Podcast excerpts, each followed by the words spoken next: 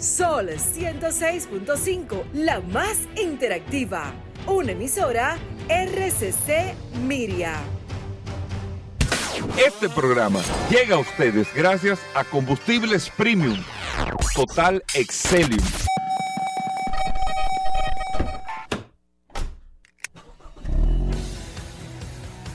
Bienvenidos al programa número uno de movilidad en la República Dominicana.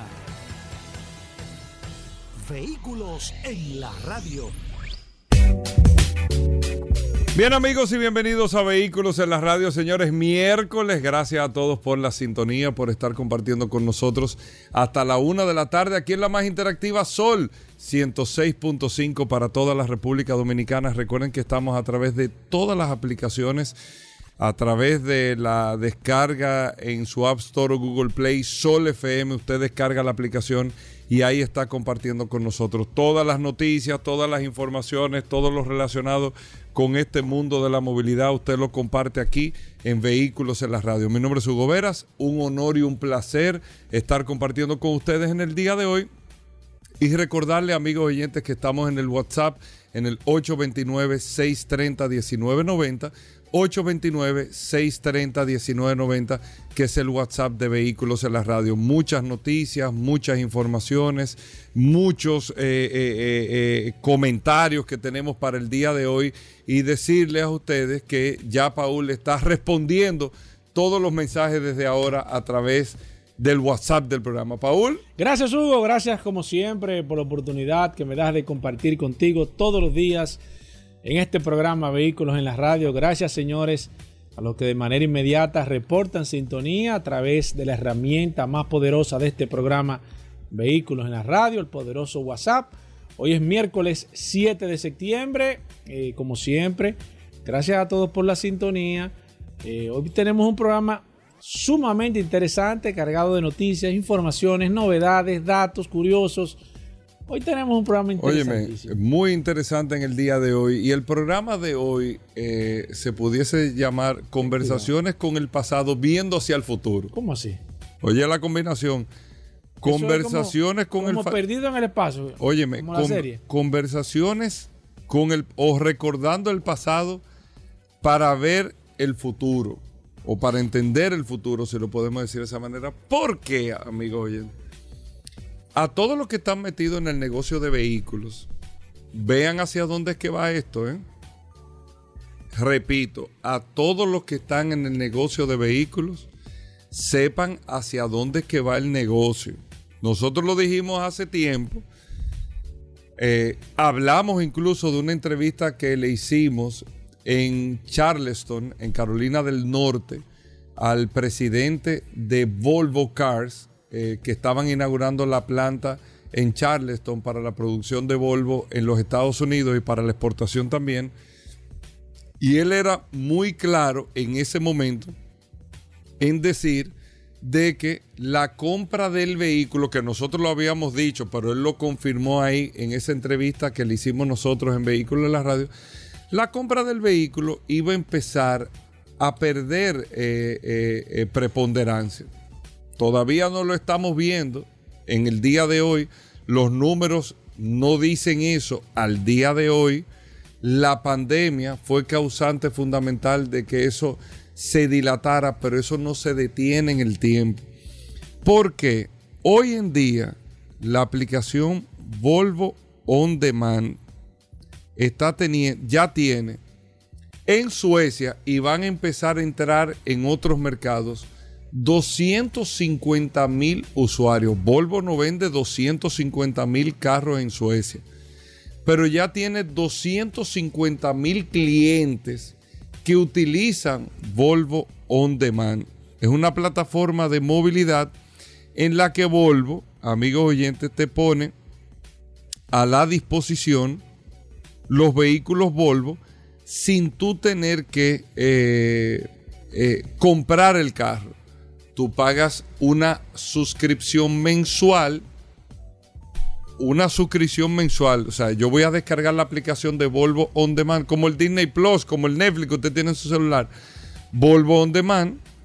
usted con la aplicación activada, vamos a suponer que esa aplicación esté funcionando aquí en la República Dominicana y cuando tú te levantes, despiertes, tú tienes la cantidad de vehículos Volvo, dónde están estacionados y el modelo que son y la disponibilidad que tienen.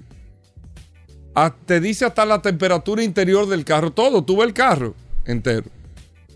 Tú dices, bueno, voy a salir de mi casa hoy o del trabajo tengo que hacer unas cuantas diligencias. Tengo un carro aquí en la esquina, tengo un carro en el parqueo de Ágora, tengo, hay 10 carros en el parqueo de Plaza Central, hay 8 carros en Acrópolis. Volvo on demand.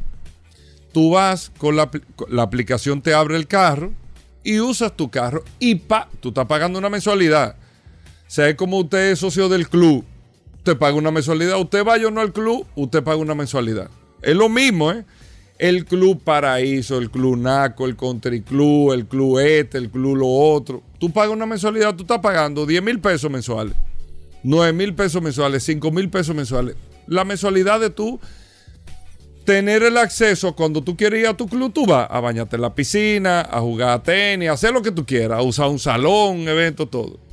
Ahora, tú tienes, tú estás pagando en el club el derecho al, acceso a las instalaciones. Tú estás pagando en Volvo On Demand el derecho al acceso al carro. Pero cuando tú utilizas, te bebe un refresco, tú pagas adicional, te compra una croqueta, te compra un, un, servicio de comida, te pides una carne, te pides un pescado, vas a hacer esto, vas a hacer lo otro, tú pagas adicional por los servicios que tú utilizas dentro del club. Lo mismo con el carro. Lo que tú recorres, el carro te lo va facturando y te lo va cargando a la aplicación que tú tienes como una billetera en la aplicación conectado con tu tarjeta de crédito y el recorrido que tú, eh, tú utilizas es lo que tú vas pagando. Simplemente terminaste, hay puntos donde tú tienes que dejar el vehículo estacionado, tú te llevas el vehículo para tu casa, tú estás pagando por el uso del vehículo. Tú lo devuelves al otro día, no hay problema, tú él te va cargando eh, completamente. Ahora, tú te desconectas automáticamente, te desconectas automáticamente de el tema de preocuparte por pagar un seguro por algo que no estás utilizando, por pagar una mensualidad obligatoria todos los meses, un monto fijo, de lo cual tú tal vez no estás utilizando el uso del carro, por preocuparte por el mantenimiento del carro, por una serie de cosas que ya no son necesarias. Y eso es, una, eh, es un proyecto que Volvo ha llevado, que ha tenido tanto éxito, incluso Volvo dice que ha ahorrado unas 16 16 mm, eh, espérate, te voy a dar el dato para no, para no, 16 mil toneladas de CO2 solamente en Suecia con esta aplicación y que ha quitado de las calles por cada cliente de estos 19, 250 eh, mil usuarios que tiene la aplicación, se calcula que eh, hay un promedio entre toda la comunidad de Volvo de nueve carros menos por cada X cantidad de habitantes que son menos, que han descongestionado las vías allá, porque son menos necesarios tener la individualidad del carro. Y esto ha tenido un resultado tan extraordinario que tiene 250 mil clientes activos solamente en Suecia y ellos van a empezar a expandir en toda Europa este servicio de Volvo On Demand, diciendo lo de que dijo Aikio Toyota, que Volvo es una empresa de movilidad de facilitarle la movilidad a la gente, cuando esto se sigue expandiendo y cuando este modelo de negocio se vea cada vez más atractivo en términos de los usuarios, en términos de la, de la facilidad y más de la nueva generación que no va a estar obligada a amarrarse a un préstamo, amarrarse a un seguro, amarrarse a una responsabilidad, amarrarse a una serie de condiciones que te trae el vehículo, amarrarse a perder el tiempo cargando un vehículo o echándole combustible a un vehículo, amarrarse a tener que llevarlo un día, aunque sea dos veces al año, hacer un mantenimiento, que aunque no lo crean, se convierte en una molestia. Amarrarse a todo ese tipo de cosas, ustedes se van a dar, ir dando cuenta cómo esto va a ir sustituyendo la, no es la necesidad del uso del carro, sino la necesidad de tener la propiedad del carro. Y hoy ellos lo están anunciando con bombos y platillos, la apertura de Volvo On Demand, que ahora se va a llamar el servicio Volvo M, que es Volvo Mobility. Volvo Movilidad, donde tú tienes el XC90, el XC40, el XC60, los autos también involucrados en los modelos que tú quieras. Y tú vas a usar el carro que tú quieres en el momento que tú lo necesitas y vas a pagar justamente lo que tú estás usando, o sea, el recorrido que tú estás haciendo. Y lógicamente cargándote una mensualidad eh, que dependiendo del mercado eh, eh, tendrá una diferencia esa mensualidad, pero pónganle ustedes que tú tengas que pagar 10 mil pesos mensuales, pero 10 mil es diferente a 50 mil. 10 mil es diferente a 50 mil, número uno. Y lo otro, lo que tú uses. Si en un mes tú te fuiste de viaje, tuviste muchas cosas, no tuviste la necesidad, te ahorra 40 mil pesos. Más los mantenimientos, más el seguro, más una serie de cosas que tú no vas a tener que estar pagando. Ese es, amigos oyentes, el futuro real del uso del automóvil en el mundo. Y eso va a ir mucho más allá cuando llegue el carro autónomo, que existe, que está, que es funcional, que todo, que ahí tú realmente, tú ni siquiera te vas a tener que ir a buscar el carro, donde está parqueado y todo, o en la zona donde tú estás, porque el carro te va a ir a, eh, te va a, ir a buscar como un Uber que tú utilizas ahora, pero sin conductor. Tú vas a pagar por el derecho a uso de una marca específica para que sea esa marca, ese club que te vaya a buscar, y tú vas a pagar por el uso.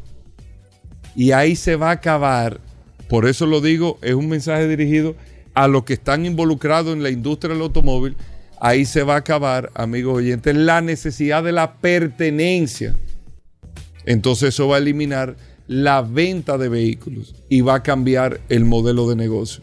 Eso es lo que está pasando. No es que yo lo estoy diciendo, nosotros lo dijimos hace unos años, viendo una serie de cosas, hoy es una realidad. Y eso es, amigos oyentes, lo que va a pasar en la industria. Todo lo que conocemos en el día de hoy 10 años, 15 años a lo, a lo mucho, va a desaparecer. A lo mucho va a desaparecer. Claro, el que quiera tener la propiedad de un carro lo podrá tener, pero no tendrá sentido tener la propiedad. Es como el que quiera tener un Blu-ray en su casa y comprar los Blu-ray, los, CD.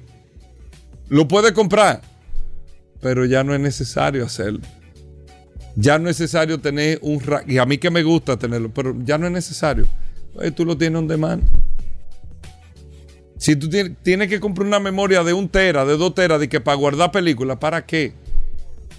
Si ya no es necesario hacerlo. Ya no es necesario tú tener una memoria porque ya tú lo tienes on demand. Cuando tú lo necesitas, en el momento que tú quieras, tú ves la película que tú quieres. Es lo mismo. Y paga una mensualidad. Es absolutamente lo mismo, pero con carro. Hacemos una breve pausa. Muchas cosas en el día de hoy no se muevan. Señores, Paul Mansuet. Paul, tú dijiste que tenía noticias. Bueno, pero buena. Pero, no, pero no. Dame una, dame un. No, no, no di que, que, que, noticita, no, no. Noticia buena, Ubera. Noticia buena. Mira, tú sabes que vamos a hablar en un momento.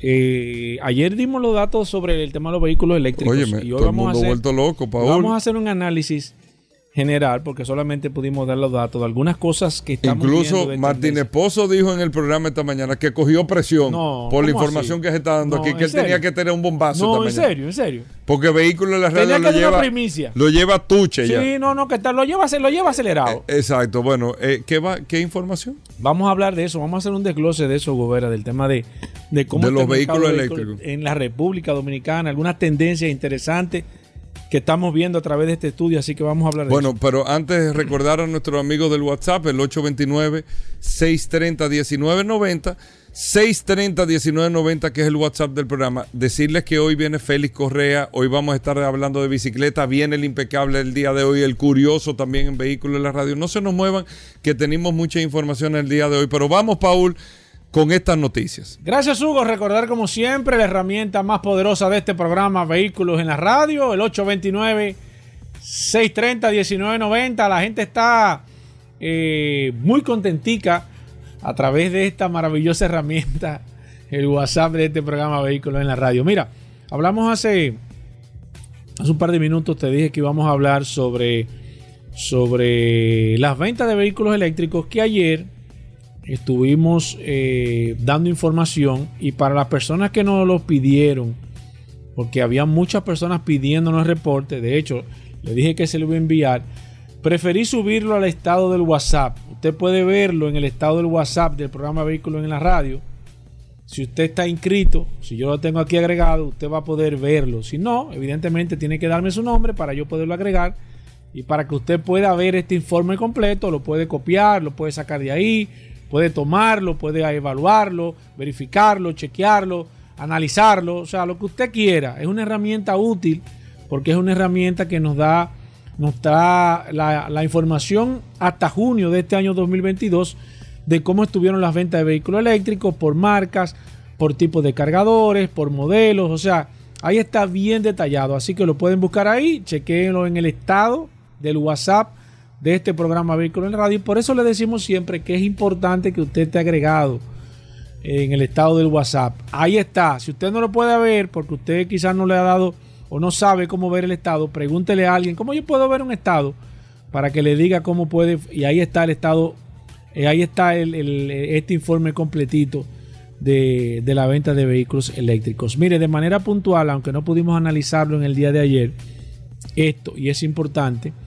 y yo hice el comentario de que me, estaba, me había sorprendido un poco que las ventas de vehículos eléctricos estén disminuyendo en este año y varias personas me contestaron, bueno, que era la disponibilidad, que tenían poca disponibilidad, la demanda de vehículos eléctricos a nivel mundial ha aumentado y esto por ende ha hecho que escaseen los vehículos eléctricos, tienen una sobredemanda ahora mismo el incremento de los precios también, porque a mayor demanda, recuerden que los precios se incrementan, se han estado incrementando los precios de los vehículos eléctricos y me dieron algunas informaciones, pero, pero, y ahí viene el tema del, pero, eh, entiendo que quizás ese argumento para mí, a mi juicio, no es 100%, aunque no le voy a quitar eh, quizás el valor, pero no lo voy a poner como quizás una prioridad porque los vehículos nuevos están mucho más caros y sin embargo se están vendiendo más.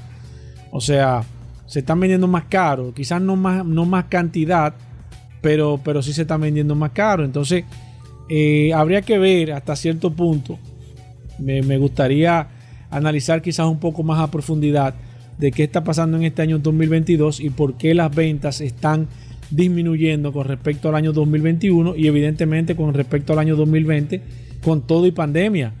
O sea que eso es, sería interesante. Datos interesantes a nivel general de este estudio es que, por ejemplo, a nivel general, el tema de los vehículos eléctricos, según dice aquí, hay unos 7.115 vehículos eléctricos, vehículos, eh, dice 2 BEV, vehículos, eh, dice vehículos híbridos, eh, hybrid energy vehicle, eh, dice que hay unos eh, general 2.396 vehículos.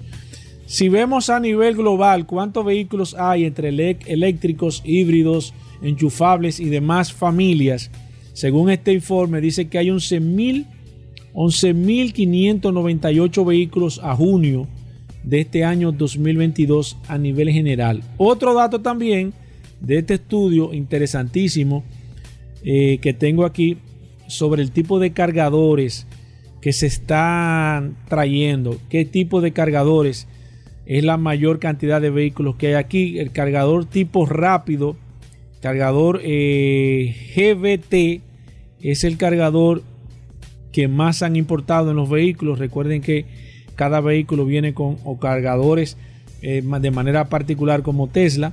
Dice que hay 541 vehículos un 35% de los vehículos aquí eh, tienen capacidad.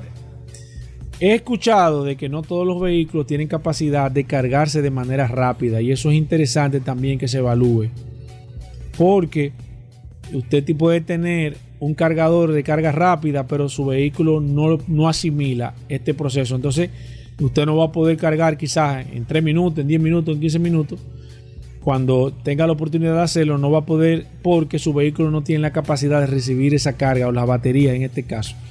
Otro dato interesante y es que los cargadores tipo Tesla, me gustaría saber, me imagino que en este caso, me imagino se van a poner adaptadores para poder utilizarlo en los cargadores públicos que hay de manera independiente, aunque Tesla tiene sus propios cargadores y ahí me gustaría saber si en un cargador de Tesla se puede cargar otro vehículo que no sea Tesla.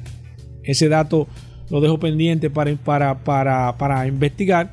No sé si sea así porque, por ejemplo, como, como iPhone, iPhone solamente se carga el celular iPhone.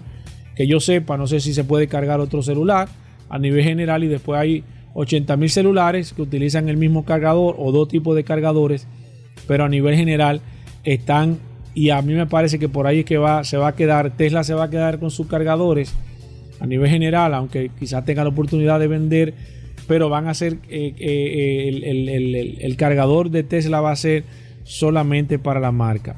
Otro dato interesante y es que los cargadores tipo 1 y 2, CS1 y 2, pensé que era la mayoría, sin embargo, prácticamente es la minoría los cargadores de carga lenta tipo 1 o tipo 2 me sorprendió esto, pensé que era la mayoría, pero a nivel general, señores, ahí está desglosado todo lo que tiene que ver este estudio con el tema de los vehículos eléctricos. Recuerden que ustedes, este estudio, viendo todas las informaciones, lo, tenemos en el estado del WhatsApp. Cualquier cosa que usted entienda que necesite, lo puede tener ahí y, tener, y buscarlo. Así que agrega ese WhatsApp y ya sabe que ahí está el estudio completito. Bueno, ahí está, Paul. Datos importantes, amigos oyentes, nosotros con esto hacemos una breve pausa. Venimos un momento con más noticias e informaciones, no se nos muevan.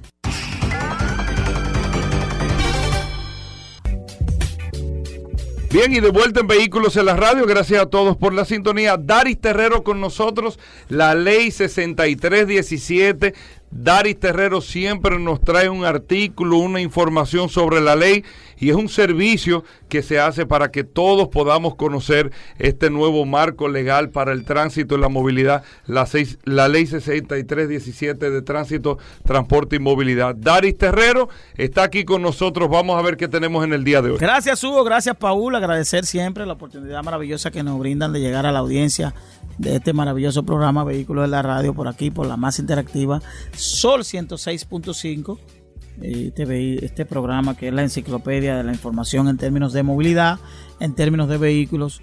Eh, miren, esta semana hemos estado hablando del tema de las infracciones de tránsito, el tema de, la responsabilidad que tiene cada uno de los conductores.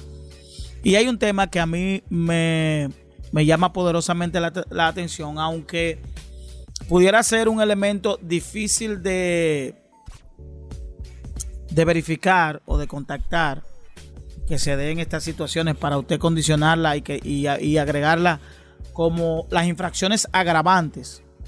Las infracciones agravantes son lo que le pudiera, para hablar en un lenguaje lleno, lo que complicaría un accidente de tránsito. Por ejemplo, usted tiene un accidente de tránsito y hay elementos que se le agregan eso que pueden ser agravantes para la, consecuencia que usted va a tener, ya sea pena en términos penales o responsabilidad civil. depende del caso que se trate. Y son elementos que se determinen o actividades que usted haya estado realizando durante eh, la ocurrencia del accidente o con anterioridad al accidente. Por ejemplo, un agravante es la conducción con el uso del celular. Si usted bajo eh, eh, conduciendo, usando el celular, tiene un accidente de tránsito, crea un daño, eso pudiera ser un elemento adicional que se colocaría con eh, la posibilidad de agravantes. Conducción a exceso de velocidad es un agravante. La violación del semáforo de la luz roja es un agravante, es decir, si usted tiene un accidente producto de la violación de un semáforo, se le agrega esto como agravante y esto puede complicar porque mañana yo le voy a abordar cada una de las consecuencias de la clasificación que tenga su accidente. Si tiene agravantes, ¿qué puede ocurrir? La conducción bajo los efectos del alcohol o la droga es un agravante. Realizar competencias de velocidad en la vía pública también es un agravante. Transitar sin haber hecho la revisión, la, la inspección técnico vehicular, que es un procedimiento que pronto lo vamos a tener en República Dominicana. Y la, conducir un vehículo sin estar provisto de una póliza de seguro de la que corresponda.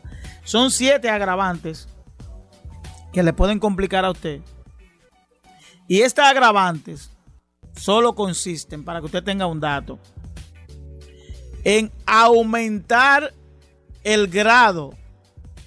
Por ejemplo, si, si si, si usted tiene una lesión, si usted tiene un, accidente y le ocurran, si el agente de la DGC que hace el levantamiento le determina una de estas agravantes, usted va a recibir el aumento, la elevación del grado de punibilidad en la escala inmediatamente superior de acuerdo a con lo que describe esta ley. Por ejemplo, en caso de prisión y multas, puede llegar hasta 100 salarios mínimos del que impera en el sector público. En el caso de la pena, si es prisión que conlleva eh, el, nivel de accidente que se haya tenido, usted va a recibir un, un aumento con relación al tema de la pena. Y yo creo que esto es importante, aunque la República Dominicana se ha perdido un poco el tema de tener temor con relación a las consecuencias que se tienen por los accidentes de tránsito. Es importante que nosotros ya vayamos tomando la conciencia y que el grado de responsabilidad y que el sistema de, de consecuencias se aplique en República Dominicana para ir disminuyendo esos números trágicos que tiene la República Dominicana eh, en muertes por accidentes de tránsito. Yo creo que nosotros hablar sobre estos temas es importante porque creo que creo que hablar sobre esto y afectarle un poco la economía de la familia puede decir un poquito sensibilizar con relación a la responsabilidad que tenemos que tener eh, con relación a este tema. Por ejemplo, yo le hacía una anécdota a unos amigos eh, que se dedican al, tema de transporte, de transporte de carga, es decir, lo que realizan transporte de cargas en la denominada plataneras, que en algún momento ellos por un tema económico o por un tema de sobrevivencia se dedican al transporte de personas, a, a transportar personas en las plataneras, en la parte trasera. Y le hablaba, le pregunté que qué le puede representar en términos económicos una vuelta. Por ejemplo, si la ruta es del mercado de la Duarte, por ejemplo, a la yuca de Arroyo Hondo, ¿qué le representa eso en términos económicos? Llevar personas. Y uno me hablaba de un, de un monto, otro de otro, otro de otro. Y yo le dije, y yo entonces le hacía la siguiente reflexión. Y le decía que el hecho de que una de esas personas que en ese momento él le estaba prestando un servicio y que probablemente le agradecían ese servicio, se desprendía de esa camioneta y recibía una lesión permanente, un niño, un anciano, eso iba a ser suficiente para ellos ser demandados, perder su camioneta y perder parte del patrimonio que han construido. Por ganarse unos pesos, pesitos, usted puede perderlo todo. Si usted hace ese ejercicio haciendo lo correcto, ok, pudiera ser, concho, que injusto, pero usted haciendo ese ejercicio, conociendo que usted está poniendo en, riesgo su patrimonio por algo que no vale la pena, porque esa vuelta no vale la pena. Entonces esa es la diferencia entre hacer lo correcto y hacer lo incorrecto y qué te puede representar para fines futuros. Primero, usted agotar un tema de prisión por usted estar desarrollando una actividad de transporte público no autorizada en un vehículo no autorizado, generar una lesión permanente o una lesión circunstancial a una persona, generar la muerte a una persona, que puede venir el tema penal de la prisión, pero también debe venir, puede venir una demanda en reparación en daños por parte de esa familia y lo que se puede constituir en todo un problema para usted que estaba, entre comillas, trabajando o siendo padre de familia, buscando el pan de cada día. Entonces, por eso es importante que el momento de usted buscar el pan de cada día lo haga conforme a los parámetros legales que le dan origen a su actividad, que es una actividad que pudiera ser lícita, pero la forma de hacerla pudiera ser ilícita. Nos vemos en la próxima. Bueno, Dari Terrero, ¿cómo te seguimos? Nos pueden seguir a través de Dari Terrero 1, tanto para Instagram como para Twitter. A través de nuestro WhatsApp pueden enviar sugerencias, fotos y cualquier imagen que tenga que esté vinculado al tema de la movilidad, de la imprudencia que ocurre en República Dominicana al 829-421-7758. Bueno, gracias Daris Terrero. Hacemos una pausa. Venimos en un momento. Ya estamos de vuelta. Vehículos en la radio. Bueno, hoy miércoles, después de todas esas lluvias, eh, muchos, eh, eh, lamentablemente, seguros, vehículos inundados y todo, en materia de seguro, aquí está Félix Correa.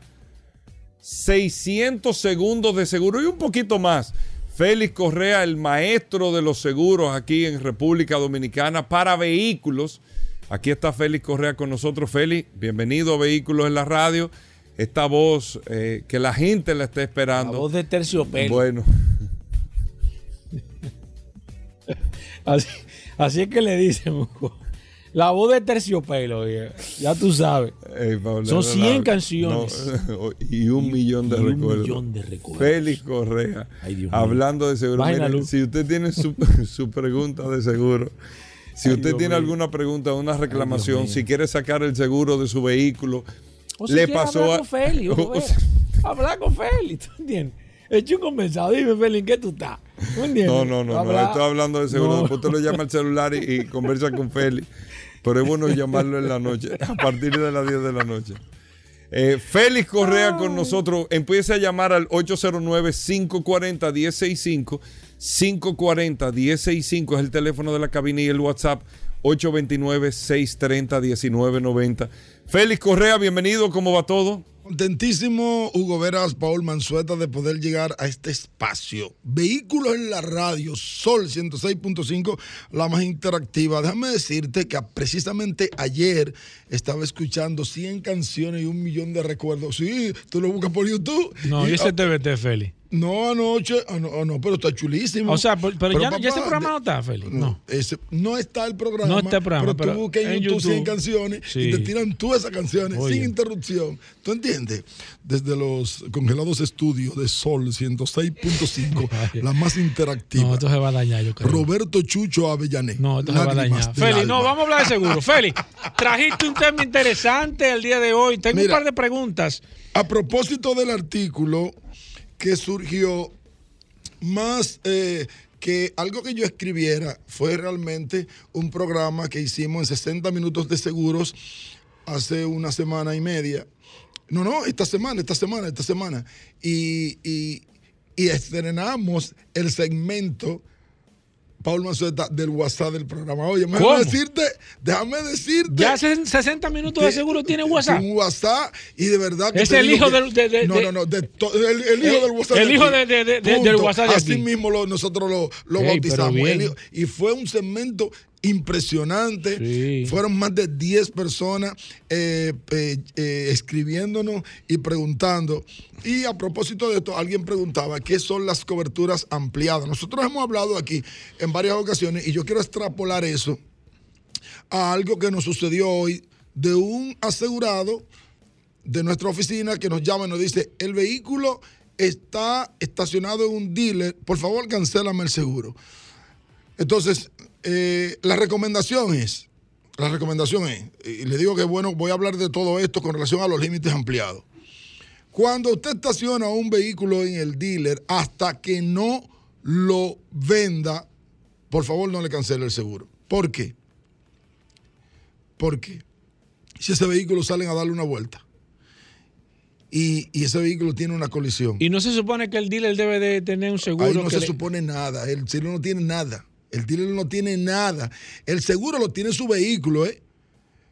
Posiblemente haya algún dealer responsable que tenga una placa y se la ponga, pero esos vehículos regularmente que lo dejan estacionado porque lo reciben o porque usted lo lleva a un dealer para que le vendan. Ah, está bien el problema, déjalo ahí, yo te lo vendo. Sí. Regularmente el seguro que tiene es el que usted le deja ahí, el que usted le deja. Y si ese vehículo salen a probarlo y tiene una colisión, Dios lo libre. Dios libre, posiblemente el dealer se puede hacer cargo de algunos 10, 15, 20, 30 mil pesos. Posiblemente, posiblemente.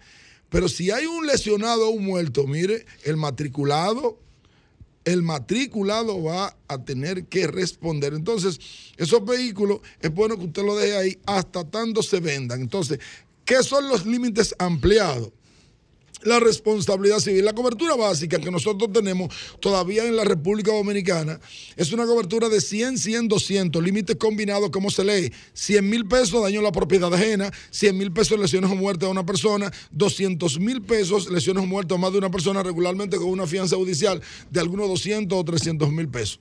Pero cuando me refiero a límites ampliados, me refiero a que esa cobertura usted la lleve más allá. Usted compre cobertura por encima de 500 mil pesos y todavía con 500 mil pesos de cobertura nosotros recomendamos que haga una póliza de responsabilidad civil en exceso.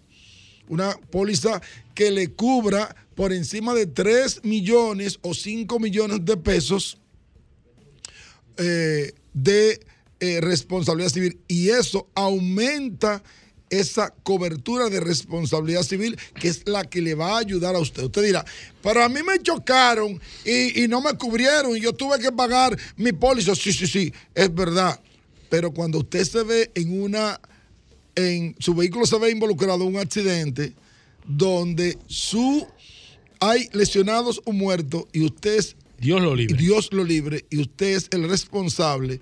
Estamos hablando de millones de pesos. Así que olvídese de eso, de que lo chocaron, de que no le cubrieron. No, no, no, no. Protéjase usted por el hecho de que a usted lo hayan chocado y a usted no le cubrieron en un momento determinado por H por R, porque usted no hizo la diligencia, porque usted dejó eso así. Porque lo que nosotros tenemos es que nosotros dejamos eso así.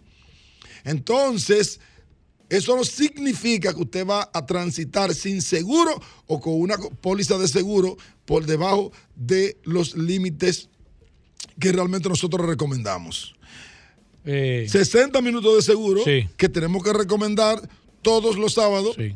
60 minutos de seguro a sea, partir de la las escuelita 8. del seguro se Bueno. A partir de, gracias Paul, a partir de las 8 de la mañana todos los sábados. Sí, sí, sí. Es muy temprano. Es No, pero verdad. esa hora es es buena. verdad. Pero, Acostado pero arrancamos, con, arrancamos con 19.300 personas. Sí, Eh, sí, sí, sí, sí. mi- eh, eh, Yo lo veo acostado ahí en la Mirando, cama. exactamente, mirando Sí. 60 minutos de seguro. Y este sábado, para todos ustedes, Plato fuerte. vamos a tener plato fuerte, porque nos honra con su visita a 60 minutos de seguro, nada más y nada menos que la jefa, la licenciada Josefa Castillo, superintendente de seguros de la República Dominicana. Mira, me estaban preguntando que del WhatsApp de 60 minutos de seguro que le quieren preguntar a la. a la- Ah, bueno, muy fácil. 829. Ese es el WhatsApp, es de, el WhatsApp de 60 de minutos. 60 minutos de Anótelo seguro. ahí, eh.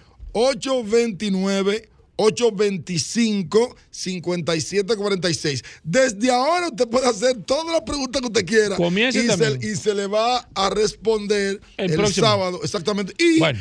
Por aquí también nosotros le podemos responder por el mismo WhatsApp. Perfecto, vamos con llamadas. Pero tú no me hiciste ninguna- Tú no 809-540-165. hiciste ninguna bulla con, No. con la invitada que vamos a tener. No, Paul. ya, ya yo le hice el bulla. Ah, pues está yo, bien. yo- yo- le voy a preguntar el sábado. Ah, pues está bien. Yo tengo el. WhatsApp ahí. 829-630-1990 es el WhatsApp de este programa Vehículos en la Radio. ¿Qué significa eso, Alejandro? Que tú subes la mano. No, no relajes. Que nos quedan No, 25. no, no, calcula bien.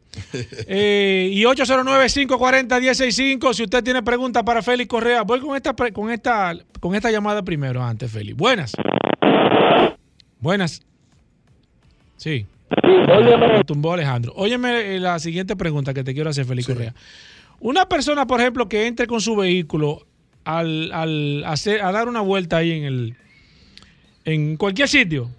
eh, bueno, el caso exacto, vamos a hablar claro. Una persona entró con su vehículo a la- al Autódromo de las Américas en esos fines de semana que uno da una vuelta y tuvo un accidente ahí en el dentro del autódromo. Eh, eh, pero, y, pero de, ¿por qué? O sea, no, porque hay track, track day. Track day tú puedes entrar con tu vehículo lo y que dar pasa vuelta. es que tú tienes que ver Entonces- el tipo, sí. Lo que pasa es que lo que tú tienes que ver es para qué usted dijo que va a utilizar ese vehículo cuando usted lo aseguró.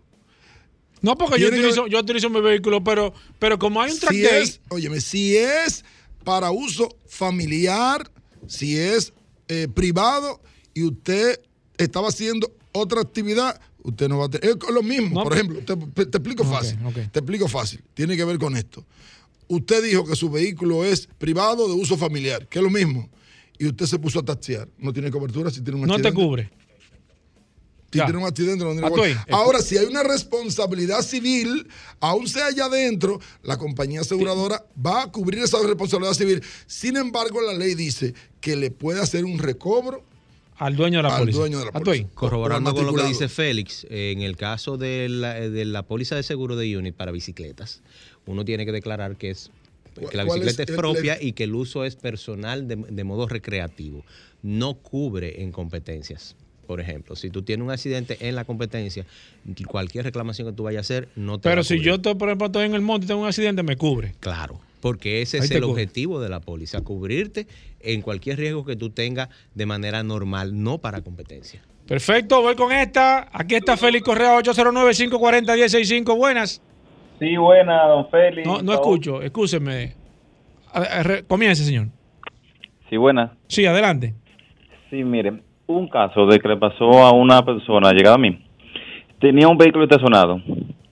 ¿Y qué pasa? Un hormigón, esos camiones de, de construcción son grandes, Sí. esos trompos, dando reversa, le dio el vehículo y lo arrastró en reversa como dos esquinas, de Ok. tartalado.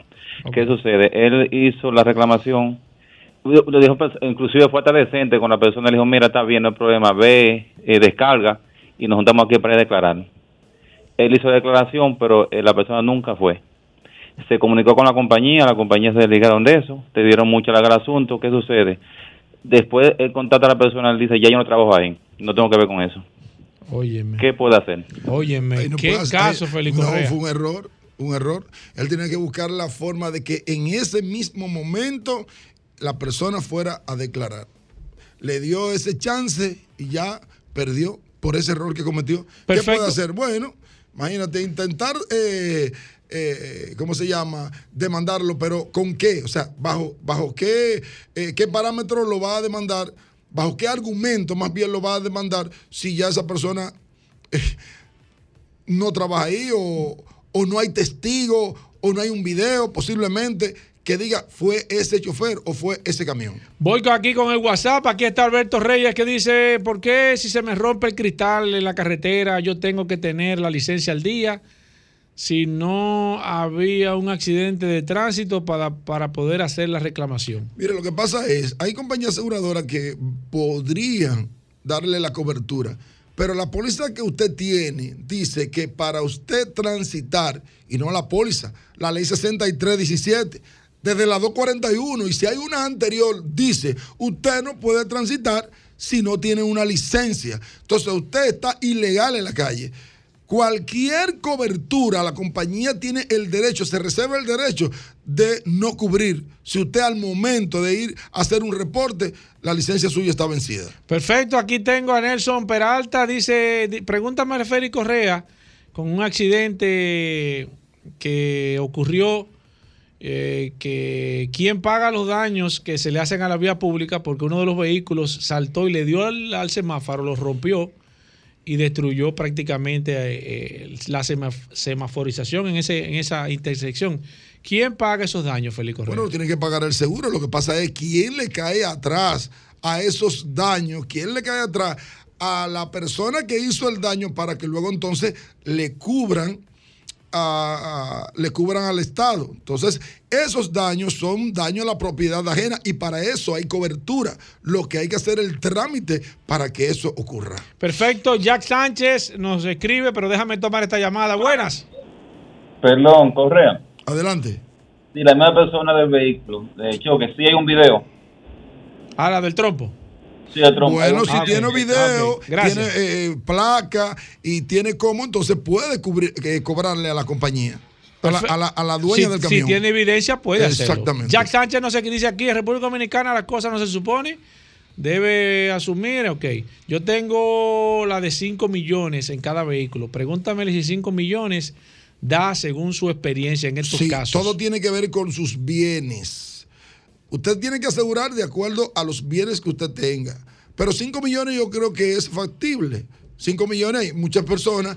eh, y, y también tiene que ver con el tipo de vehículo, porque no es lo mismo un carro, una jipeta que un camión. Los daños de un camión, ustedes saben que van a sobrepasar millones de pesos. Entonces, si tiene un carro, sí, 5 millones es, es, es factible. Pero ¿Cuánto, todo, cuánto debe ser un seguro por una motocicleta, Félix? Tú nunca has dicho, porque tú dices que un carro son. Eh, El, problema es 100, el riesgo, 100, el riesgo de la. Mira, la motocicleta, el límite son 50 mil pesos. Sí, Ese pero ¿cuánto tú recomiendas? No, es que yo siempre voy a argumentar por encima de 500 mil pesos. el problema la está la compañía que te dé los 500 mil pesos para esa motocicleta, por el riesgo, por un asunto de riesgo.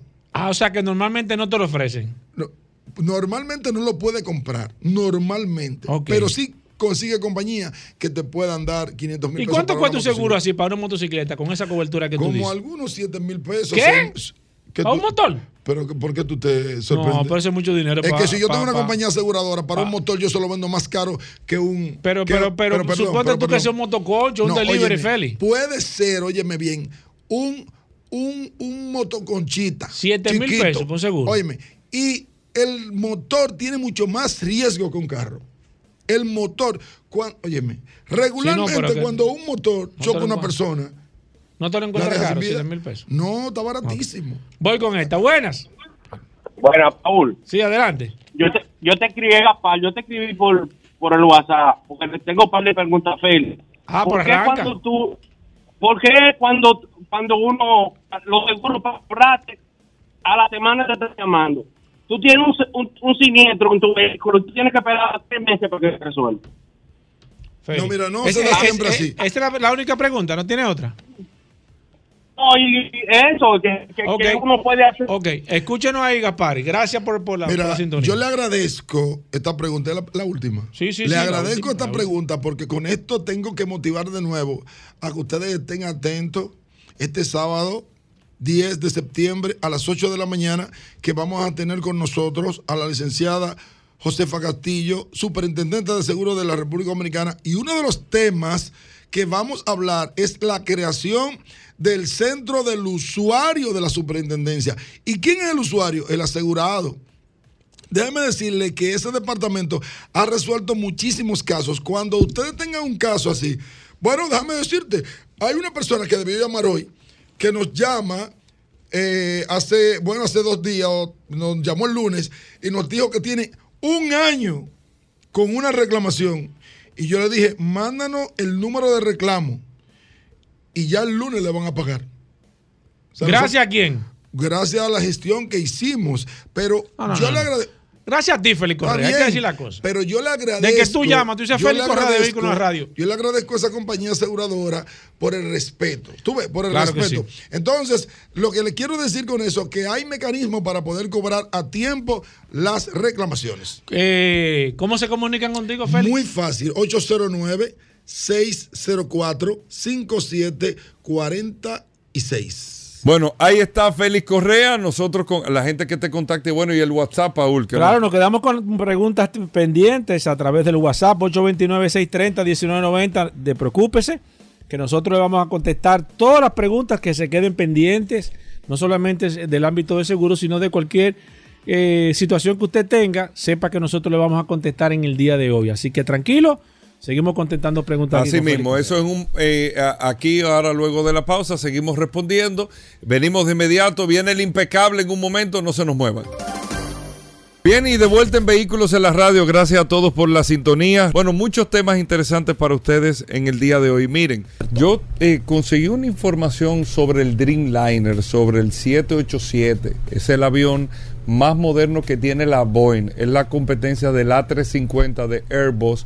Son los aviones eh, de doble pasillo, cabina ancha, eh, que más se están utilizando. El Dreamliner, a los que eh, se han montado en Air Europa en los últimos meses o en el- más del último, en los últimos dos años, es el avión que utiliza Air Europa para los vuelos Santo Domingo-Madrid.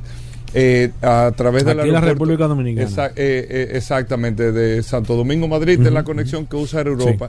Eh, Iberia usa el A330, es un avión anterior al A350 eh, de la Airbus, que son las competencias directas del A350 de Airbus, que se distingue porque tiene una especie como de antifaz, que lo- los cristales de adelante es como negro, eh, la parte delantera del, del A350 del Airbus, pero en el caso del Dreamliner del 787 que termina su proceso de ensamblaje y a los que han ido al aeropuerto de Charlotte en Carolina del Norte, en los Estados Unidos, ven todos esos aviones estacionados ahí, porque ahí es que está la línea de, de ensamblaje final, vamos a decirlo así, de esta empresa Boeing, que tiene su sede en Seattle. Es el edificio más grande del mundo en términos de extensión de territorio, no de altura sino como una unidad única. El edificio o la estructura de la Boeing es el que está con la simbología eh, eh, más grande en términos de territorio del mundo. Pero cuando ve esta información, eh, que quería compartírsela en el día de hoy para que ustedes vean lo complejo que es fabricar un vehículo. En este caso un avión, pero esto no va muy lejano o más complejo todavía a lo que es la fabricación de un carro. Un vehículo tiene unos 70 mil componentes y tiene, amigos oyentes, en muchos casos miles de suplidores, cada componente, un tornillo un suplidor, el otro tornillo la otra cosa, esto lo hace el otro, el cinturón lo hace fulano, esto lo hace mengano, la tela lo hace fulano. Son una cantidad de componentes de países, de regiones, que es lo que le da la complejidad a la fabricación automotriz, que por eso, cuando ustedes ven que un componente tan si lo podemos decir, eh, lo podemos decir no por la importancia del componente en el vehículo, sino porque un microprocesador ha parado la industria automotriz, un microchip detuvo la industria automotriz, puso en jaque 90 millones de vehículos en todo el mundo y una industria que mueve una cuarta parte de la economía del mundo, un microprocesador porque es parte de eso lo hubiese puesto en jaque tal vez otro tipo de cosas también de otro tipo de suplidor. O sea son muchas eh, eh, eh, partes es una logística de muchas regiones que, que, que tienen que orquestarse muy bien para poder llevar a cabo la fabricación de un vehículo. En este caso el 787 el Dreamliner de fabricación norteamericana, pero ¿cuántos componentes de este avión son hechos en los Estados Unidos? Al final la Boeing desarrolla el avión, en el desarrollo de ese avión se hacen licitaciones y concursos como nosotros vemos que se hacen aquí para obras y todo, para ver qué fabricantes a nivel global ganan para poder hacer el tren de aterrizaje, el otro que hace tal cosa, el otro que hace esto, el otro que hace lo otro, y esto se lleva a un proceso que lógicamente se eligen los más convenientes, lo elige la, la compañía, en este caso la Boeing, eh, de fabricación de aviones, y bueno, y se pone en marcha la producción, el ensamblaje de este avión. Para que ustedes entiendan, miren, el tren de aterrizaje del 787 Dreamliner, ¿quién lo hace?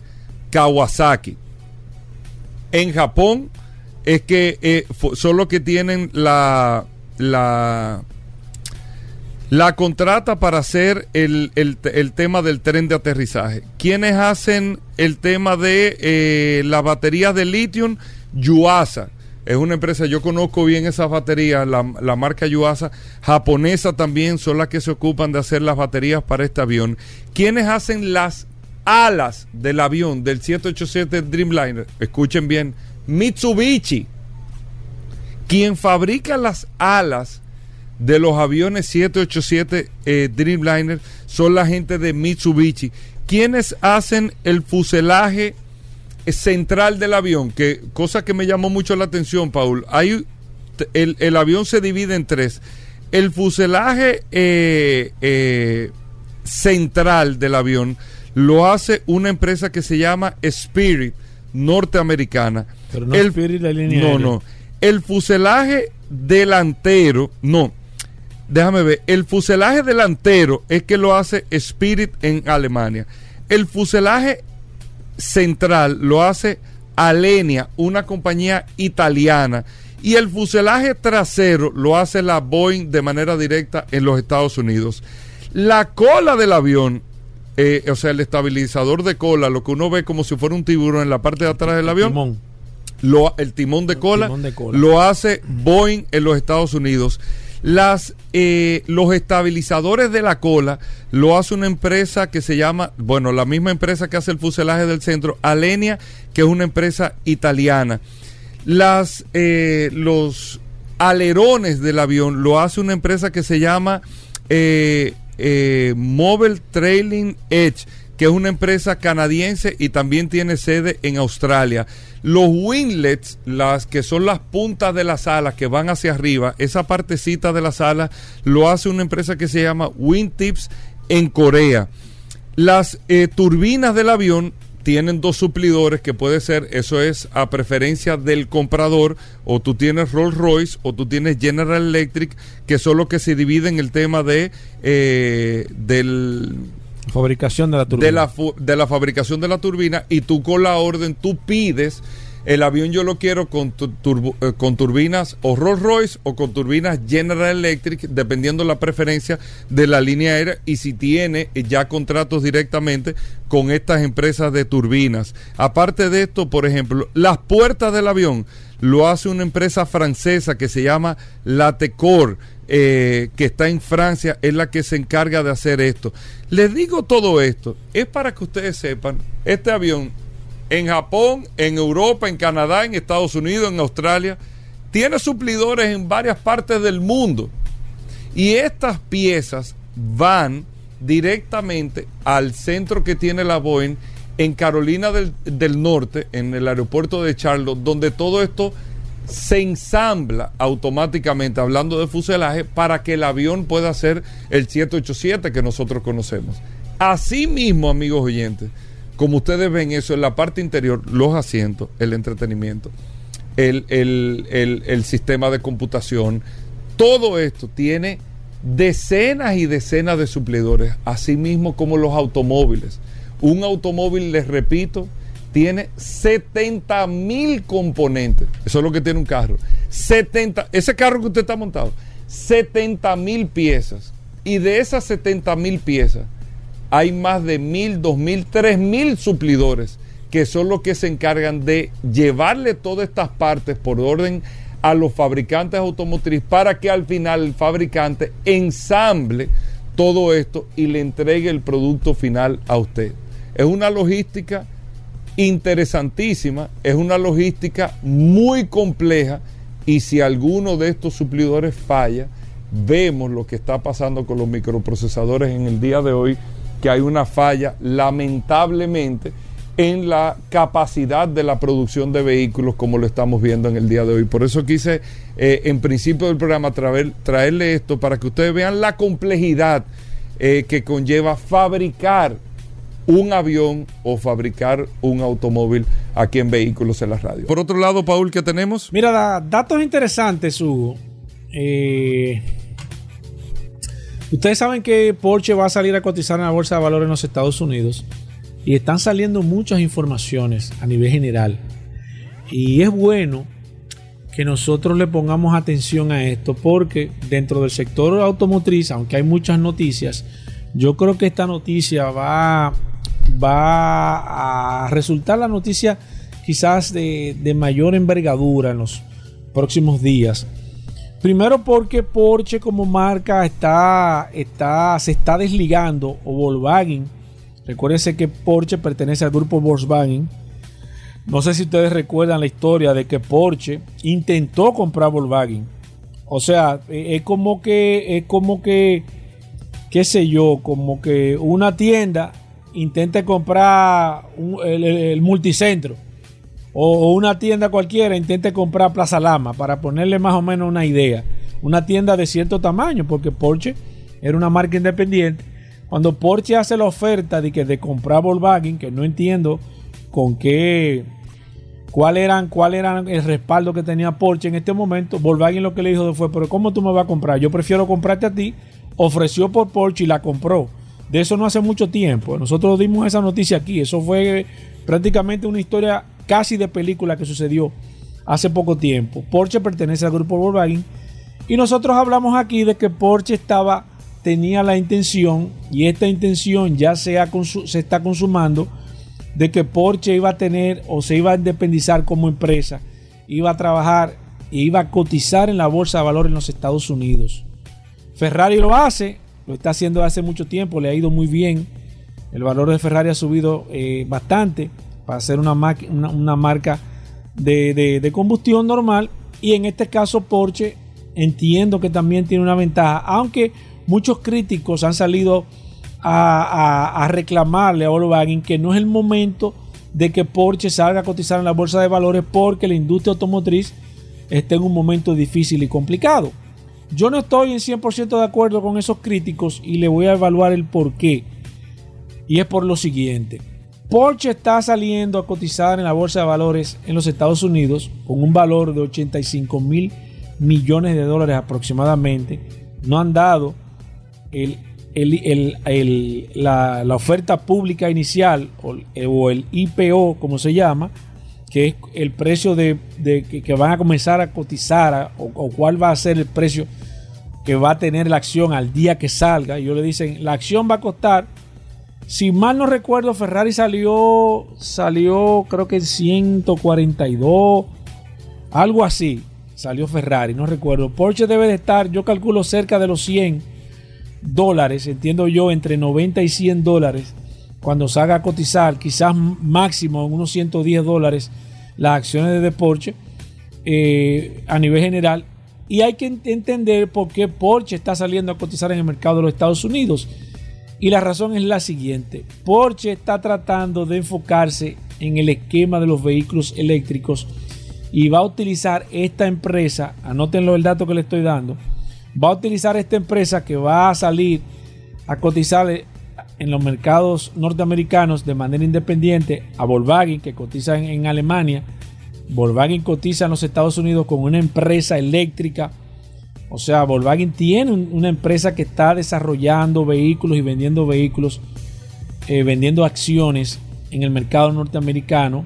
Yo di aquí las siglas hace poco tiempo de cómo estaba cotizando. Está camuflajeado Vol- Volkswagen buscando capital fresco para inyectarle al mercado de los vehículos, pero Porsche va a tener, esto va a ser dedicado 100% al esquema de los vehículos eléctricos. Porsche se va a meter a ruedo de competir. Se ha hablado de que el próximo vehículo eléctrico de Porsche viene la Macan, que va a ser el próximo modelo de ellos eléctricos y Porsche va a tener una gama completa porque se ha dado cuenta de que si no hace ese proceso de transición y más en el esquema de vehículos deportivos, los vehículos van evidentemente, si usted no hace el crossover, se va a quedar detrás y esta ola se la puede llevar. Así que anoten eso ahí que le estamos dando este dato. Eso usted no lo va a encontrar en ninguna parte. No busque Google, Hugo, diga que, di que déjame. Y cualquier gente que le hable de eso, usted dice, ah, ya yo lo escuché en vehículos en la radio. Lo que está haciendo Porsche de salir a cotizar en la bolsa de valores en Estados Unidos de manera independiente es para desarrollar vehículos eléctricos. Se tenía que decir y se dijo aquí, como dice la, la empanadita. Se dijo en este programa Vehículos en la Radio. Bueno, ahí está Paul Mazueta. Nosotros con esto hacemos una pausa, señores. Como, como, como le hemos dicho, siempre escríbanos por el WhatsApp 829-630-1990. Los temas que usted quiere que toquemos los tenemos en el WhatsApp y ahí podemos interactuarlo, ¿de acuerdo? 829-630-1990. Hacemos una breve pausa, no se nos muevan. Bien, amigos oyentes, Atuey Tavares con nosotros, nuestro editor en materia de bicicletas, de ciclismo aquí en Vehículos en la Radio. Atuey, bienvenido.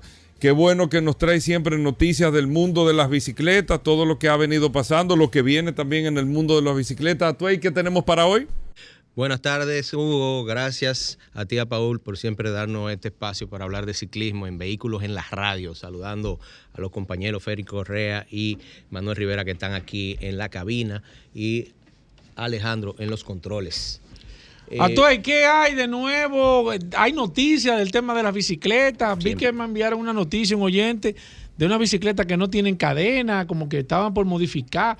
Ese tema siempre ha estado como, como, como, como, como un satélite, dándole vuelta en la cabeza, pero como que no se ha visto una propuesta seria de que las bicicletas realmente ya no lleven cadena. Hay, mira, hay una situación que es monopólica prácticamente. Sí. Y es que todos esos proyectos y desarrollos, hasta que no son adoptados por los dos principales suplidores de componentes, que son Shimano y SRAM, nada de eso va a tener ningún tipo de éxito.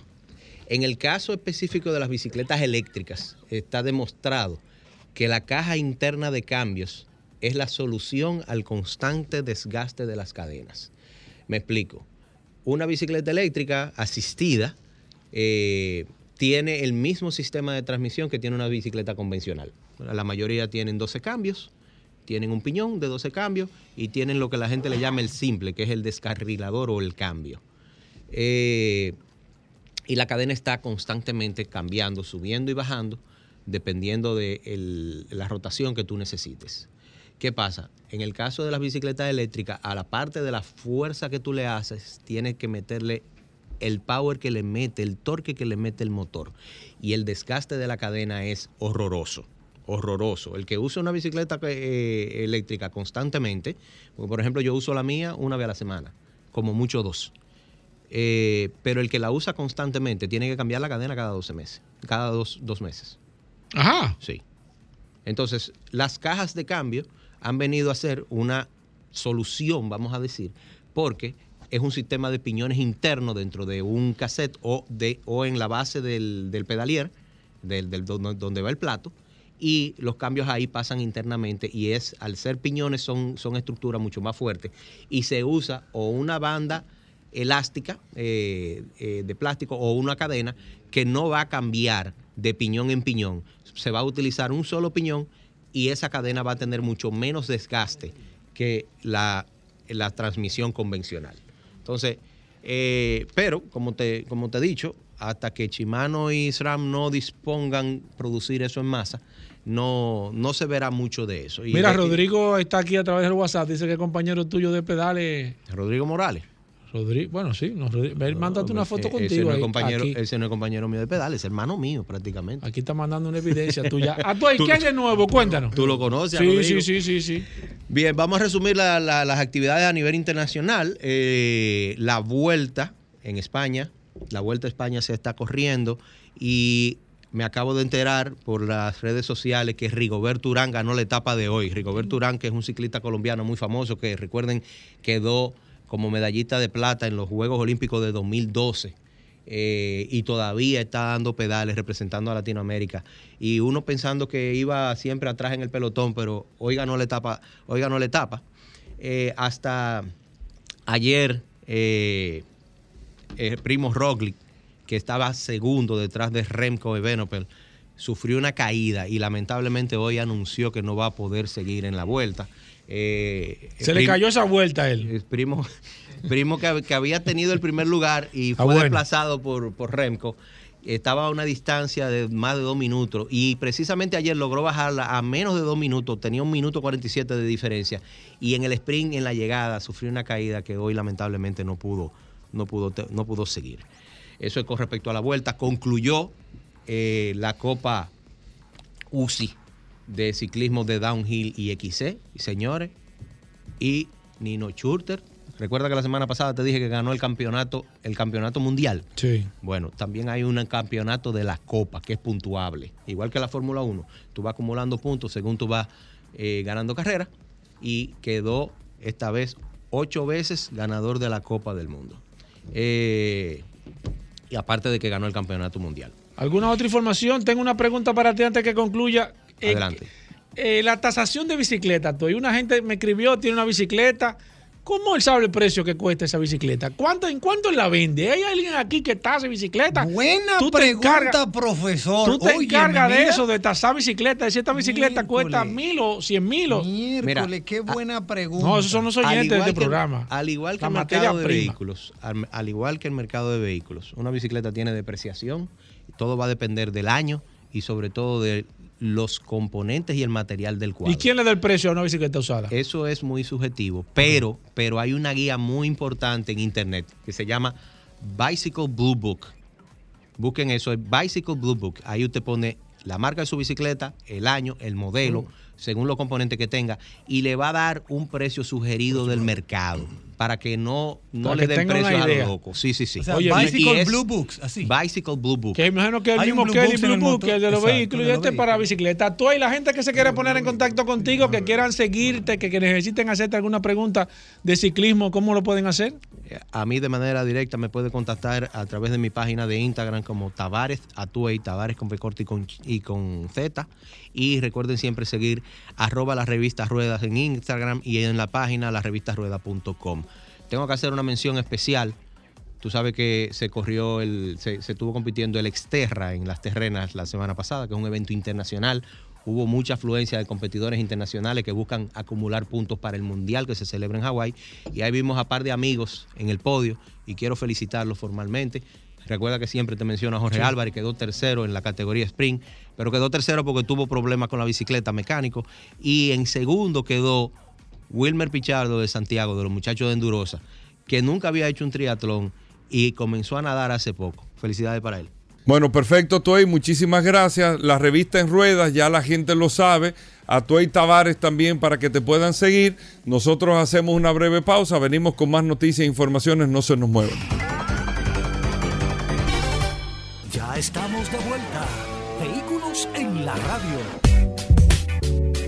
Bien, amigos oyentes de Vehículos en la Radio, como lo habíamos dicho, aquí está Manuel Rivera, el impecable, en Vehículos en la Radio. Manuel Rivera, Peque, bienvenido al programa Noticias Impecables, que solamente manejan los grandes. Un saludo siempre ¿A quién, Hugo? Ten cuidado. al productor Ten ejecutivo, cuidado, ten al que maneja el contenido. No, ten cuidado, ten cuidado. Manuel Rivera no es más que un canal de difundir No, la información no, que Julito le brinda. Ahí hay un equipo de producción. Sí, sí, sí. Julito- Emanuel Peña, Julito es un asesor externo. No, no, pero está ahí involucrado de manera directa.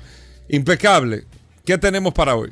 Muchísimas gracias, mi compadre. Tú siempre, tú siempre, es verdad, eh, levantando las avispas, pero está bien, yo te dejo. Un fuerte abrazo para Julito, que sé que tiene que estar en sintonía. Un fuerte abrazo para ti también, mi querido amigo y hermano Paul Atuey, que está también con nosotros. Félix Correa, que se mantiene a nuestra izquierda, sentadito aquí en cabina. Y Alejandro los controles, que hace posible que nuestra voz salga a través de las ondas cercianas de Sol 106.5, la más interactiva. Recordarle a nuestra audiencia que puede conectar a través de redes sociales. Arroba la calle RD, arroba Manuel Rivera RD, arroba Impecable Radio. Y esta noche a las 8 de la noche por Rumba 98.5 FM tenemos el programa que definitivamente ha determinado cuál es el contenido impecable en todas las noches. Así que los invito a que cada noche nos sintonicen a través de 98.5 FM o arroba impecable radio en redes sociales, ah, ¿verdad? De lunes a viernes. Mira, una información Sumamente interesante, Hugo, Paul, amigos oyentes, como ya es una tradición, iniciamos con una calle.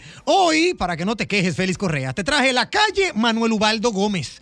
Nació un día como mañana, 8 de septiembre, pero de 1857, y murió en La Vega un 8 de octubre de 1941 a los 84 años de edad. Fue maestro consagrado, historiador y ejemplar abogado. Fue hombre de rectitud y moral invariable. Se destacó del conjunto social y declinó una oferta para asumir la presidencia de la República. Oigan qué dato.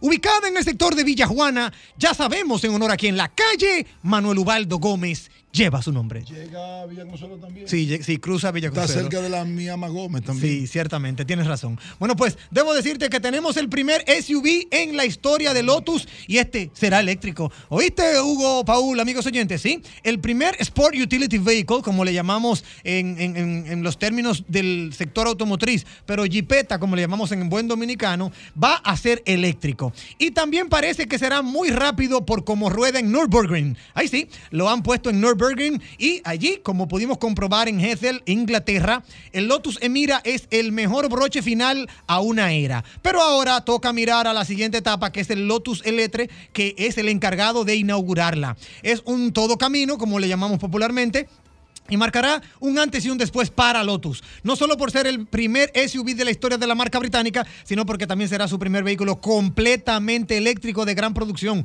Unos meses después de su presentación se prepara en Nürburgring antes de arrancar sus producciones finales de este año.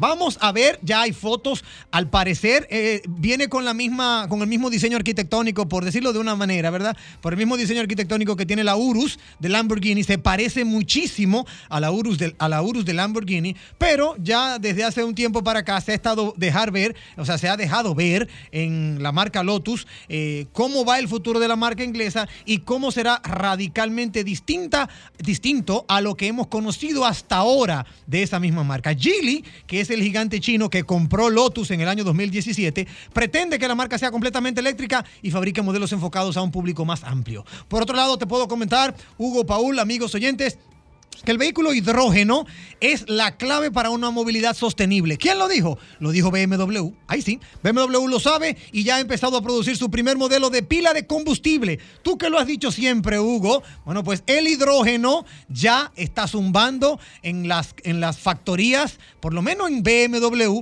que prometió que su primer vehículo de hidrógeno llegaría a las calles en series cortas de cara al 2022. Dicho y hecho, el BMW iX5 acaba de entrar a la cadena de producción para iniciar su fabricación en serie. Muchas informaciones se nos quedan por cuestión de tiempo. Eh, por ejemplo, el tema de los vehículos europeos que se pueden quedar sin una prima fundamental, que es el acero, entre otras como Maserati, que se ha propuesto que nos olvidemos del V8 de gasolina y ya tiene el Gran Turismo Folklore para, para poder eh, implantar cara a la tecnología. Pero para continuar con esto y mucho más, pueden conectar con nosotros a través de redes sociales. Arroba la calle RD, arroba Manuel Rivera RD, arroba impecable radio y esta noche a las 8 de la noche por Rumba 98.5 FM en Impecable Radio. Bueno, ahí está, impecable. Nosotros con esto hacemos una breve pausa. Gracias a todos por la sintonía. Venimos de inmediato. Ya estamos de vuelta. Vehículos en la radio. Bueno, y de vuelta en Vehículos en la radio. Ustedes saben ya, amigos oyentes del programa, incluso. Ay, Hugo. Tengo que decirlo, ¿eh? El segmento de El Curioso Ay, ha, tenido tanto impacto que Ay, los miércoles nosotros cerrábamos con el impecable. Ay, Hugo. ¿Con quién? Digo, el impecable siempre ha sido Ah, importante. Ey, pero. no, no. Ey, ey, no, Amigo no. mío, Ey, no, amigo que- mío. El pe- que está ahí, el. Y la frase, si no lo sabías, él utilizó un tiempo hace mucho. Que tú Yo se lo prestado. Sí, yo se lo reconozco que la estamos. Bueno, bienvenido Rodolfo Hernández. Ay, Primero, mío. Rodolfo, mes Está de septiembre. Magna Oriental, Magna Gascue. Eh, ¿Cómo van las cosas? ¿Cómo va el tema de las unidades, la disponibilidad? ¿Cómo va todo, Rodolfo? Viene como siempre saludando a todos los radioescuchas de vehículos en la radio. Gracias a sus goberas, gracias a la resistencia Mansueta por permitirnos estar aquí el día de hoy. Y recordarle, como todos los días, que Magna tiene su casa en la zona oriental, en la avenida San Vicente de Paul, esquina Doctor Octavio Mejía Ricard, con nuestros teléfonos 809-591-1555, nuestro WhatsApp 809-224-2002, una amplia exhibición de la marca BMW desde nuestras X1 en 55.900 dólares hasta la X5 25D de dos filas y tres filas desde 89.900 dólares y nuestras X7 señores la Premium y la Pure Excellence desde 134.900 dólares.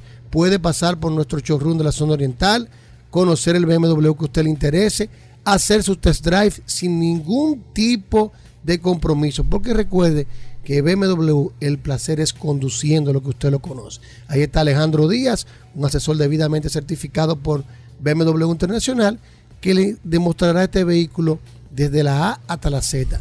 También tenemos de la marca Hyundai. Para entrega en este mes tenemos las Cantus I de 29.995 dólares. Vamos a estar recibiendo también las Tucson S y las Tucson Full de 38.995 dólares.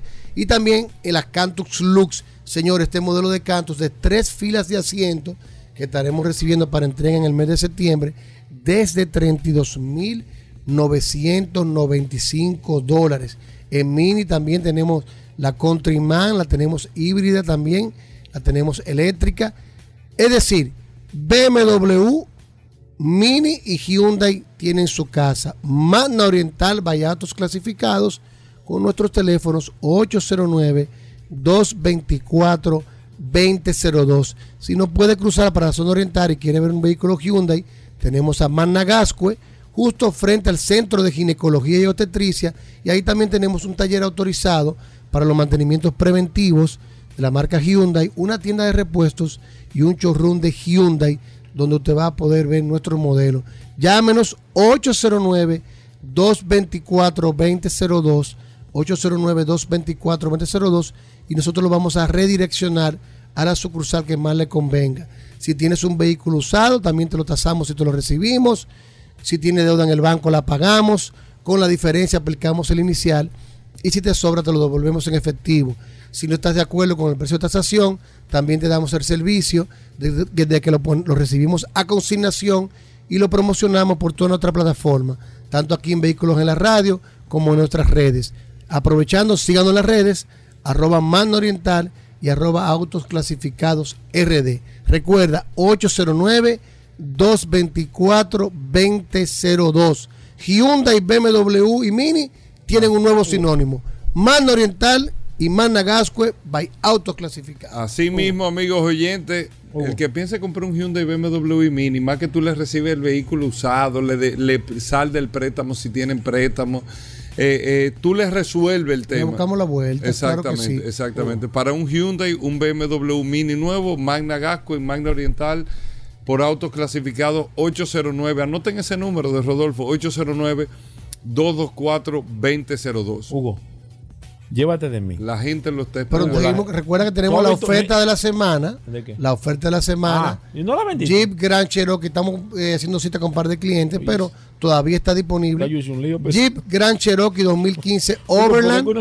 Blanco con interior negro, techo panorámico, clean Carfax, 24.995 dólares.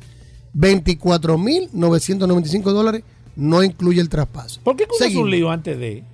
Tú haces un lío de que, que Rodolfo va a traer una Solo cosa. Hugo, curiosidades en permíteme- vehículos en la permíteme radio. una cosa, Hugo. Esto ha estado más flojo que un diente de leche en esta semana. Solo curiosidades en vehículos en la Yo radio. espero que Todo el mundo lo ha estado sí, esperando. sí, sí, pero tiene que suponer un ¿Sabes, poco de, Adelante, curioso. Ponle, ¿Sabes, ponle un poco de estamina, ¿eh? Tú sabes, Hugo, verás que ayer conversando con unos Ay, amigos. Dios mío, ya comenzó mal. Oye, eso él siempre está conversando. Tú sabes que te- estábamos hablando de la, de la controversia que hay con los vehículos autónomos, que dependiendo el, el grado de, de autonomía, eh, se está discutiendo si pueden ya fabricarlos sin los volantes, sin el guía, sin el volante. Pero de ahí vino el curioso. Ay, Dios mío. ¿Cuál fue el vehículo que tuvo el primer volante en la historia y quién lo inventó? Ay, Dios mío. Porque uno El primer guía. el primer guía. Digo, el, primer guía, como, se- como se como usa. redondo, claro, Ah, porque, lo- ok. porque- eso no lo saben los de escucha. Sí. ¿Quién lo inventó? Sí. Paul Manson. No, no, no. ¿Eh? No sé, no sé. Es Hugo Vera. No Usted sé, que es un no, gurú nadie sabe, no, viejo. pero- Por eso pero- tú eres el curioso, viejo. No, ten cuidado. Ten- Recuérdate- Era una pregunta que el mundo sí, se hacía. Pero sí tienes que tener cuidado con lo que tú vas a decir porque tú sabes que nosotros aquí dominamos. Recuérdate que cuando ya Carlsberg salió en el año 1886 con su vehículo, no era en realidad un volante como el conocemos hoy en día que utilizaba redondo, sino que era como una palanca, una palanca, una manivela que se utilizaba para guiar las gomas en diferentes direcciones. Eso fue lo que se usó cuando salió el primer Es vehículo. Es cierto. por Carl Benz, como una barra. Bueno. Pero en el año 1894, el ingeniero francés Alfred Vacheron inventó el volante redondo como lo conocemos hoy en día y se lo puso a, su vehículo, que fue el primer vehículo que participó en la primera carrera de automóviles, valga la redundancia, participó este vehículo con el guía redondo, con el volante que conocemos hoy en día, pero inc- increíblemente en esa carrera no ganó quedó en la onceava posición y de ahí empezaron entonces las demás marcas. Este volante se, se- se instaló en un carro Panhard Levasseur, eh, que era impulsado con un motor Daimler. Luego Daimler Company, Daimler Motor en donde trabajó Ferdinand, eh, Ferdinand Porsche, instaló el volante redondo en, esta, en, en sus vehículos y de ahí empezaron también los modelos simples introducidos en el año 1902 a utilizar el volante de redondo que conocemos hoy en día. Si no lo sabías, Hugo, eso es una noticia. ya lo sabes. ¿Dónde es que está la Una noticia, Gobera. Pero la cuando curiosidad. tú tomes el, el- en las manos Cuando to- si tomas, no tomes. un guía, tienes que saber que fue este Por señor. ahora voy. No, eso sí está. Cuando te montes en tus vehículos, ¿Cómo Eh, vehículos? ¿cómo en tu Vehículo. Cuando te montes en ¿Qué tu vehículo y agarres el volante o guía redondo, recuerda fue que fue un invento del ingeniero francés Alfred Vacheron en el año 1894. Si no lo sabías, Mira, me está escribiendo Julito. Ya lo Que él sabes. dijo eso un impecable. Gracias, Rodolfo. Nosotros con esto nos despedimos, señores. Bueno, bueno, bueno. Hasta Ey, mañana. A Combustibles Premium Total Excelium. Presentó.